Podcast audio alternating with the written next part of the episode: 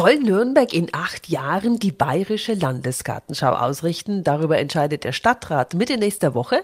Und äh, Oberbürgermeister Markus König, warum muss die Stadt denn den Zuschlag bekommen? Wir haben die einmalige Chance, die Landesgartenschau zu einer urbanen Gartenschau in Nürnberg zu machen. Ein großer Teil unseres Stadtgrabens kann bereitgestellt werden, aber auch in den Stadtteilen.